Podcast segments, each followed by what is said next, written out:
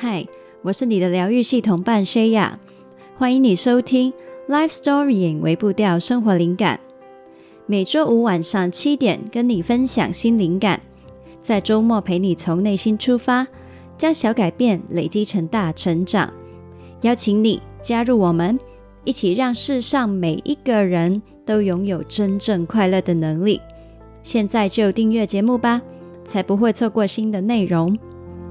好，那今天呢，我把陪陪自己的时间呢，挪到了这个节目比较后面的部分。那希望你在听过之后呢，有一个小小的反思，还有连接自己的时间。那所以呢，先请你就是专心听我们今天的分享。好，那来聊一下关于我们关系里面的某一些误会。有一天，我朋友跟我聊天的时候，聊起他的失望。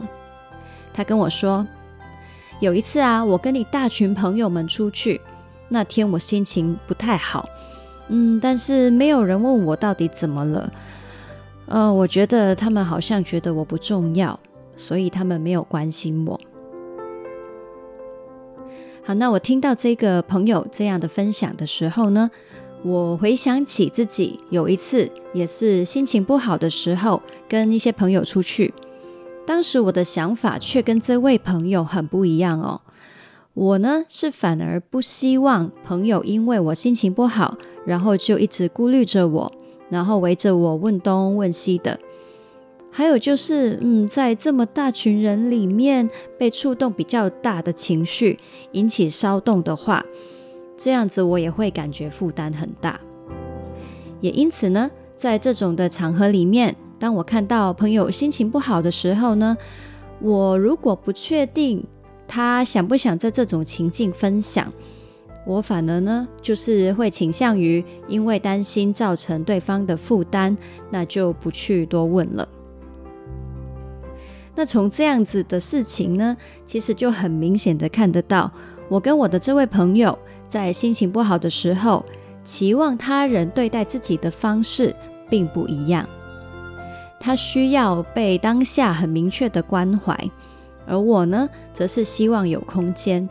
我们眼里面看到的体贴的定义是不同的。那想到这里呢，我就当时回应了这个朋友，跟他说：“哦，原来对你来说。”你心情不好的时候，希望得到的体贴是他们会问你的状况啊。而我呢，则是在想，你的朋友会不会其实也有注意到你心情不好，但是其实认为给你空间才是一种体贴呢？你自己心里面是希望被聆听的嘛？那你有开口跟他们说吗？我的朋友听完我这个问题之后呢，他摇摇头，然后呢，我就跟他说：“嗯，那他们不一定猜得中你真正要的是什么啊？如果因为他们的体贴对不上你的期望，这样子的误会不是很可惜吗？”那我的朋友呢，他就回答说：“哦，我其实没有想过。”原来这也可能是他们体贴我的方式。好，那当然呢、来到这个时候呢，我跟这个朋友都已经没有办法求证当时他的朋友们是在想些什么了。但是呢，呃，我认为这样子的讨论很值得我们来聊聊。人跟人之间的相处常常会出现这样子的误会，家人间、朋友间、情人间，有一方觉得我在为你付出。另一方却觉得自己被冷落，很委屈，这样就真的非常非常可惜。那这样子的误会到底是怎么一回事呢？你也许有听过五种爱的语言，或者是爱之语这个概念。他在说的就是每一个人对爱的诠释，他习惯被爱的方式都不一样。关系里面的双方如果没有办法。读懂对方的付出方式，或是无法以对方期望的方式传达爱，就有点像是在爱里面鸡同鸭讲。双方都觉得我很用力的在付出啦，可是呢，彼此又觉得对方没有好好的感谢自己的付出。如果你还记得幸福学系列里面提过，关系里面的感恩是滋养关系非常重要的关键。如果我们看不见对方的付出，自然就不会抱有感恩之情。所以今天呢，我会完整的分享一次五种爱的语言，让你去思考一下你自己以及你的重要他人分别重视的爱的语言会是些什么。你也可以上网去搜寻“爱之语”，你应该呢就会很容易找到相关的线上测验。那我跟我老公也有这样子一起做过，然后还有去讨论结果。我很鼓励你，你也可以呢跟身边的人一起去做测验，一起讨论，让你们彼此的付出可以更有效地传达给对方，对你们的关系呢一定也会有非常大的帮助。现在来聊一下爱之语的概念。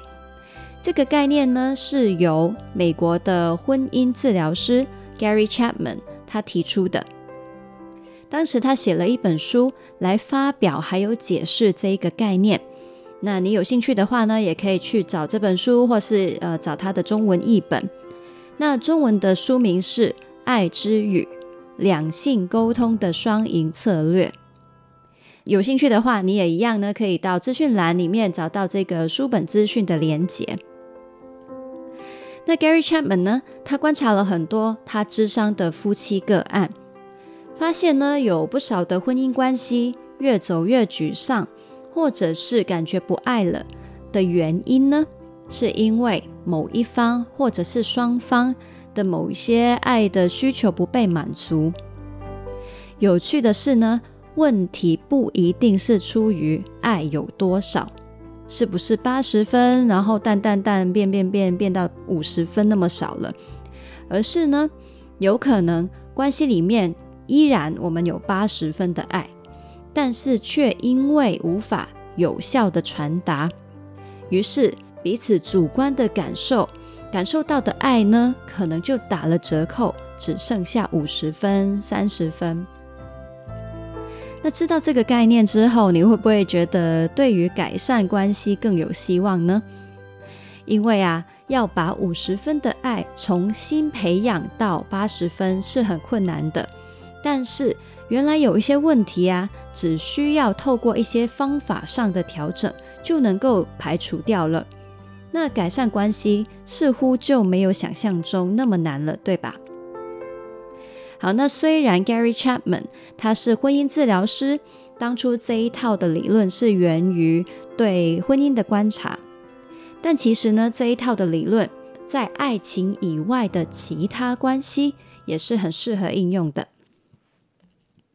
那接下来呢，我会逐一介绍五个爱之语分别是什么，然后也会分享我觉得爱之语对不上的话会产生怎样的现象。而我们又能够如何善用爱之语的概念，帮我们培养更亲密的关系？那这五个爱的语言呢，并不是说你一定只会用某一个方式去接收爱，或者是付出爱，比较像是啊，你对不同的爱之语，你重视的比例或是喜欢的比例会不一样。那 Gary Chapman 呢，他的说法是。每一个人大概都会有一个主要的爱之语，也会有次要的爱之语。那等一下你可以边听，然后也大概想一下你自己的爱之语可能会是什么。又或者是呢，你现在也可以先按暂停，先去网上面做了测验，再回来继续听哦。好，那如果你现在打算接着听下去呢，我现在就来分享五个爱之语。第一个是肯定的言语，也就是说，你听到对方说话来肯定你、欣赏你，也会对你的付出表达清楚的感谢的话，你就会从这些语言里面感受到被爱。第二个是服务的行动，如果对方愿意为你实际做些什么来帮助你，你会觉得被重视。可能是实际给你一些意见啊，帮你解决一些很事务性的问题，帮你去寄个信等等的。那我常常觉得呢，这个是很多好兄弟之间不必言语就能够彼此理解的付出方式。嗯，好像其他的爱之语都相对没那么 buddy buddy 的感觉。好，那这是我自己的刻板印象啦。第三个是真心的礼物。有人呢会喜欢收到其他人精心为他准备的礼物，不一定要很贵重，一定要是什么名牌包啊，或是什么很厉害的东西，也可以是一些心意的小东西，他们也会觉得很开心。第四个爱之语，精心的时刻，指的是呢，双方花时间全心全意的陪伴对方，可能是聊聊天啊，或者是一起创造某一些生活体验。这些时候呢，就是可能尽量不要划手机，活在当下，跟对方在一起，那就会是一种最无形却又最珍贵的爱的流动。那第五个呢，就是身体的接触。有些人呢，会特别透过身体接触去感受那种亲密、彼此信任、没有阻隔、没有距离的感觉。可能是拍拍肩膀啊，牵手、拥抱、亲吻。那当然啦，也要根据你是不同的关系来调整互动的程度啦。那听到这里，或者是你做过测验之后，你觉得自己最主要的爱之语会是什么呢？好，那像我跟我老公呢就很幸运，我们做过测验嘛。那我们主要跟次要的爱之语都是一样的。那我们相对呢就很容易用最自然的方式去表达，就能够感受到彼此的爱意了。好，那如果双方的爱之语对不上，会发生什么事情呢？我想到的画面就是两个人都拿着对讲机，想要跟对方对话。那你如果有用过对讲机，你就会大概知道，两边的对讲机都要调到同一个频率上面，才能够呢一边在说话的时候，另外一边也听得见。当彼此之间不了解各自的爱的方式，就会像是两台对讲机没有调对在同一个频率上。于是呢，就会造成可能一方很用力、很大声的对着对讲机大喊说“我爱你”，但是另外一边其实什么都听不到。讲爱你的那一方呢，喊到喉咙都沙哑了，却得不到对方的回应，就会觉得自己是热脸贴冷屁股，不被欣赏。为什么我怎么付出，对方就是不满足呢？这样子久了，那那个喊爱的人就会慢慢的失望，想放弃。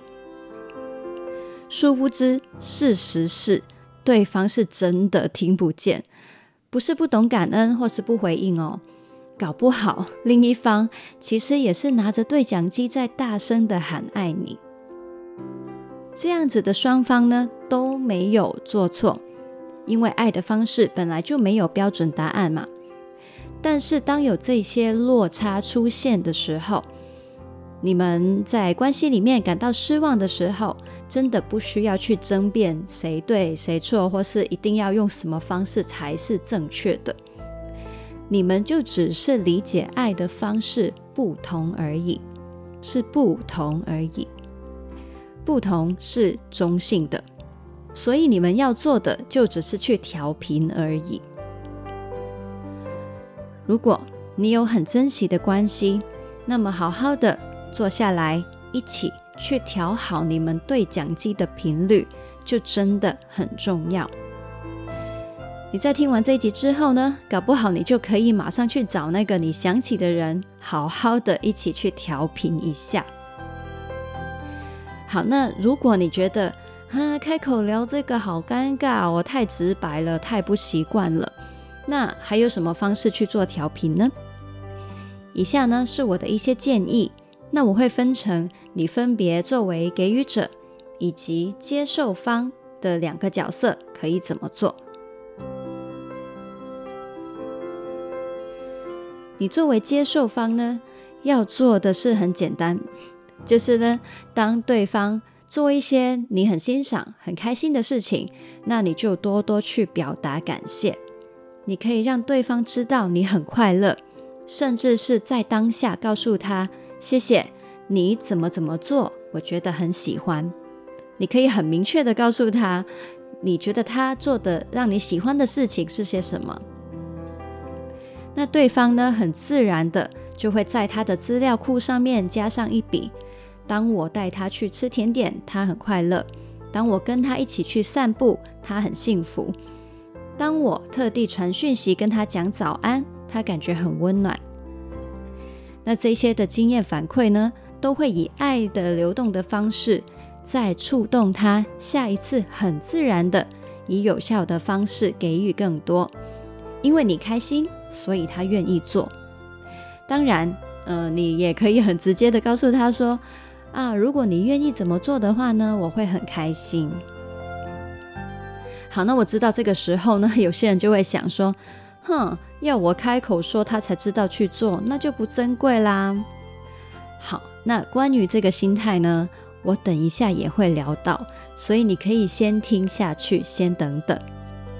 好，那现在先回来讲作为接受方的一些状态。如果他没有如你想的方式去给予你的话，也请你记得尊重他。有某一些爱的方式啊，其实对于某些人来说就是特别的困难，就最好别为难他了。比如说，有一个人他从小跟家人相处就是很拘谨的，他不会把肯定跟爱一直挂在口边去说，那你就别要求他一定要讲一些好听的话来哄你，这对他来说可能真的好困难，好困难。那。他如果愿意用他相对比较习惯的方式送礼物代替情话，不是也很值得欣赏吗？好，那刚刚讲完作为接受方嘛，那现在说作为给予方，如果想要调整频率的话，可以怎么做？你呢，就是可以做很多不同的给予的实验，去观察一下你付出的不同方式。对方的开心指数有多少？那比如说啦，你很忙，但是你也腾了一个小时去陪他，你发现他有八分开心，而你呢，送他精心挑选的礼物，原来他只有两分开心。好，那你就知道了，好好陪伴他呢，会比你送很多份礼物有用。就是哦，原来他爱的语言可能就是精心的时刻这样子。那你慢慢的呢，自然就会去选择看见对方快乐的选项去付出，这样子。好，那我一直都说呢，情绪它是非常非常好的信差，它会告诉我们很重要的讯息。而快乐跟爱的情绪呢，在这里就发挥这样的作用了，他们会指示你们的关系往你们两个都喜欢的方向去调整。好，那听到这里呢，你可能会觉得，嗯，那我是不是一直要去符合对方的爱之语呢？那我其实呢，补充一下，我并不建议你真的要强硬的完全抛弃自己习惯给爱的方式，完全去符合对方的爱之语。爱呢是有生命力的，要持续下去的话，必然是要出自于甘心乐意，还有自发性。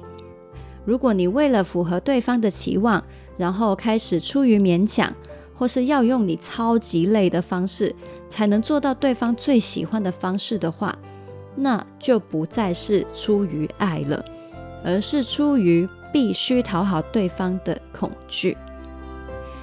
那如果有一些事情，你知道对方真的真的很想要，但是以目前的你来说很难做到的话，我其实会建议你明确地告诉对方说，你能够做到什么程度，或者是你能够以什么其他的方式去爱他。那的确，他可能会觉得失望，嗯，但这不就是关系里面很健康跟坦白的沟通吗？那同样的，他如果愿意这样子去承接他的失望的话，那也同样的，请你。也去接受他，也会让你有某些程度的失望。真正健康的关系呢，是双方都不需要为了对方而变得不像自己。如果有人会在关系里面这样子要求你的话，那真的很值得你重新思考一下这段关系的状态。好，那刚才讲的五种爱的语言呢，只是非常非常概略的分类。但是呢，人的相处是非常复杂、非常多细节跟多变的。那所以呢，你也可以常常的换不同角度去观察你们对相处期望上面的落差。就像是我开头说到，我跟我朋友嘛，我们在看待朋友对自己情绪的照顾方式上面。就有很不一样的看法，又或者是呢，可能会细节到，嗯，你可能为女朋友买食物的时候，你就想说，好啊，那呃，我记得她好像喜欢吃个蛋包饭，好，那你就凭你的了解，直接去买你认为她喜欢的蛋包饭。可能呢，你会觉得，嗯，这个很显现你对她的了解跟体贴。结果呢，可能女朋友呢，她其实是觉得说。哎，你没有问过我就帮我决定，你怎么没有拍个餐牌给我自己选呢？他会觉得原来你不尊重他，或者是他可能觉得，哎，你连问我一句也嫌麻烦，一定是在敷衍了事。如果女朋友几次下来对你同样的事情呢的不满，他都没有告诉你，他一直认定你的体贴是种敷衍的话。一些很无谓的怨气就会这样子累积起来了，嗯，是不是很冤枉呢？那是真的，真的，就算是相处了几十年的夫妻，也绝对不可能成为对方肚子里面的蛔虫。我一直都相信，主动清楚地将自己的需求表达给对方听。是成熟又负责任的相处方式。就算是一些你认为基本到不得了、细节到不值一提的事情，都不要假设对方就应该知道。他有可能是真的不知道哦，不是他笨，不是他迟钝，而是任何人都有他自己完全独特的生长背景，因此。你们的预设值本来就不一样。我呢，则是宁愿直白到近乎白痴程度的沟通，也不要因为一些错误的预设，然后彼此委屈，累积误解。透过反复核对双方版本的解读，你们就会慢慢发展出属于你们共同的爱的运作系统。请你千万。千万不要迷信以下的这两句话：如果你爱我，你就应该会这样这样做；如果你够了解我，你就应该会知道什么什么。没有，真的没有。我你知道，我现在滑 IG，他们不是很多 Reels 吗？我发现真的有非常多这些像抖音类别的爱情语录，或者是一些爱情影片，有很多这些嗯，相对我觉得不太认同的观念，就是在散播这样子。我是觉得啦，你自己呢，本人你每天每刻都在变了，你自己都不了解你自己了，凭什么用这些应该来要求对方呢？我是觉得，哎，想想都觉得这个要求其实很过分。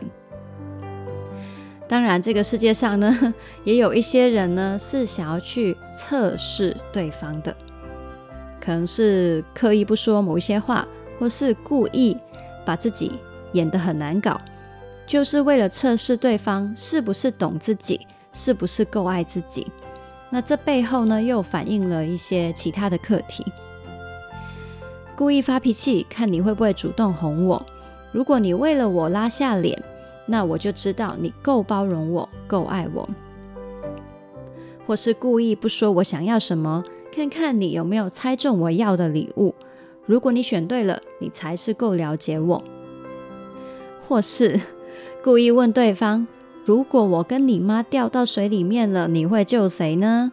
这种为难的问题，就是要证明你觉得我最最最重要。嗯、在这些测试成功的当下呢，其实是真的会蛮爽的啦，会一次一次的换来安心还有被爱的证明。但是呢，呃，恕我悲观哦，我认为关系是会被消磨的。在一次一次的测试当中，对方长期在被测试的压力里面，以及经历你失望的时候给他的情感惩罚，总有一天。他会累到想放弃。这次他答对了，他其实哇，并不是觉得非常的快乐幸福，他只是松一口气而已。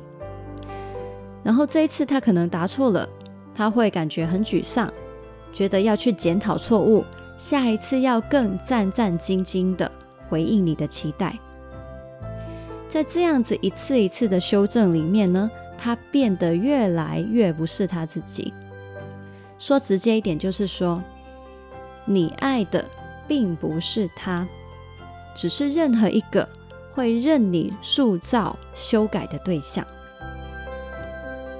其实，关系不应该是一场考试，也不应该是其中一方追着另一方的需求跑。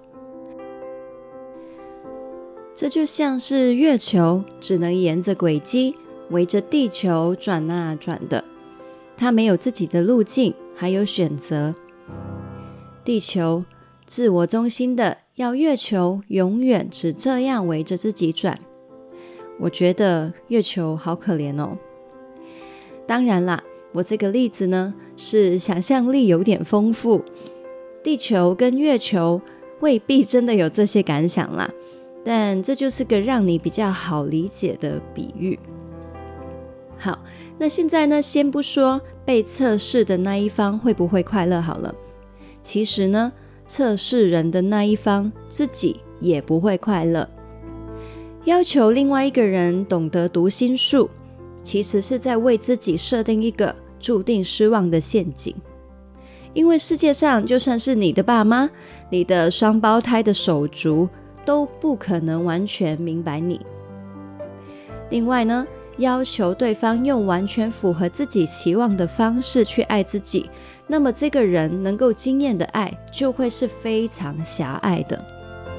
只要不在他想象中的爱的模样，他全部都不会看见，也无法享受得到。而且有很多时候，真的真的不是对方不爱，只是没有对上期望而已。那没有必要每一件事情都上升到爱不爱的这个层级来困扰自己吧。时时刻刻都要开着雷达去试探爱，我想这样也会活得蛮累的。刚才有说了，健康的关系关键就是感恩，而这些测试以及不符合现实的期待。正正就是在感恩的另外一端，这一些都会把感恩杀死。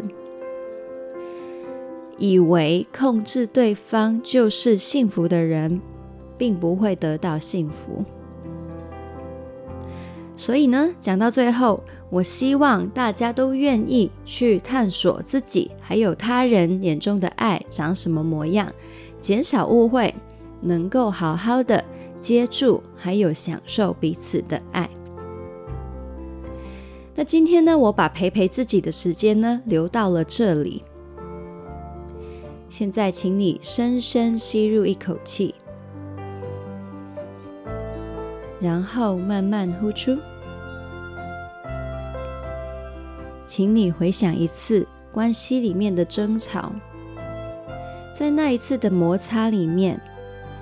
你看见了你们对爱的观点有什么不一样呢？在这当中，有你可以对他感谢的地方吗？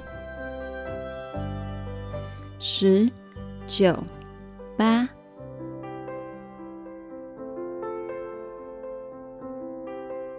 二、一，零。那不知道这个练习有没有让你重新发现你当时没有看见的爱呢？现在，请你再次深深吸入一口气，然后慢慢呼出。欢迎回来这里。这个星期的微步调任务，请你向你珍惜的人表达感谢。谢谢他为你的某一次付出，让他知道你喜欢他以这样子的方式对你好。当然，也像我刚才说的，听完这一集之后呢，你也可以找一个你喜欢的人、你爱的人，去跟他讨论一下，或是研究测试一下你们的爱之语是什么。那你们可以一起呢去重新发现你们相爱还有对对方付出的模式。这一集的文字稿是在 lifestorying 点 co 斜线五种爱的语言。如果你想到有谁会喜欢或是需要这一集，你认为呢，这个讯息很值得被更多人听到的话，记得帮忙分享出去，一起让世上每一个人都拥有真正快乐的能力。记得马上要按订阅节目哦，也帮我们呢在 Apple Podcast 上面打五星评分，还有留言。这样可以让更多人认识这个节目，也让我知道你是怎么想的。也邀请你订阅灵感电子周报，我每个礼拜天呢都会发一封信给你，跟你分享生活体会。那你希望的话，也可以回信跟我一起聊天，当笔友。你可以在 Facebook、IG 上面找到我，我会在上面发放一些贴文啊、影片啊，或是线动，陪你互动，一起将小改变累积成大成长。如果你想要支持我，持续跟你分享灵感，你觉得这些讯息很值得这个世界上更多人去看见，也让我可以继续创作的话呢，你可以赞助我，不管是一次性还是月费的方案，都会对我有非常非常大的帮助。或者是你可以到辽心成长旅行社看看那里呢有什么的服务课程，或者是一些资讯会适合你。那你除了可以从中获得价值之外呢，也能够透过这个途径给我非常实际跟重要的回馈。刚刚讲的所有连结都可以在资讯栏里面找得到。那我们就下次见了，Happy Life Storying，拜拜。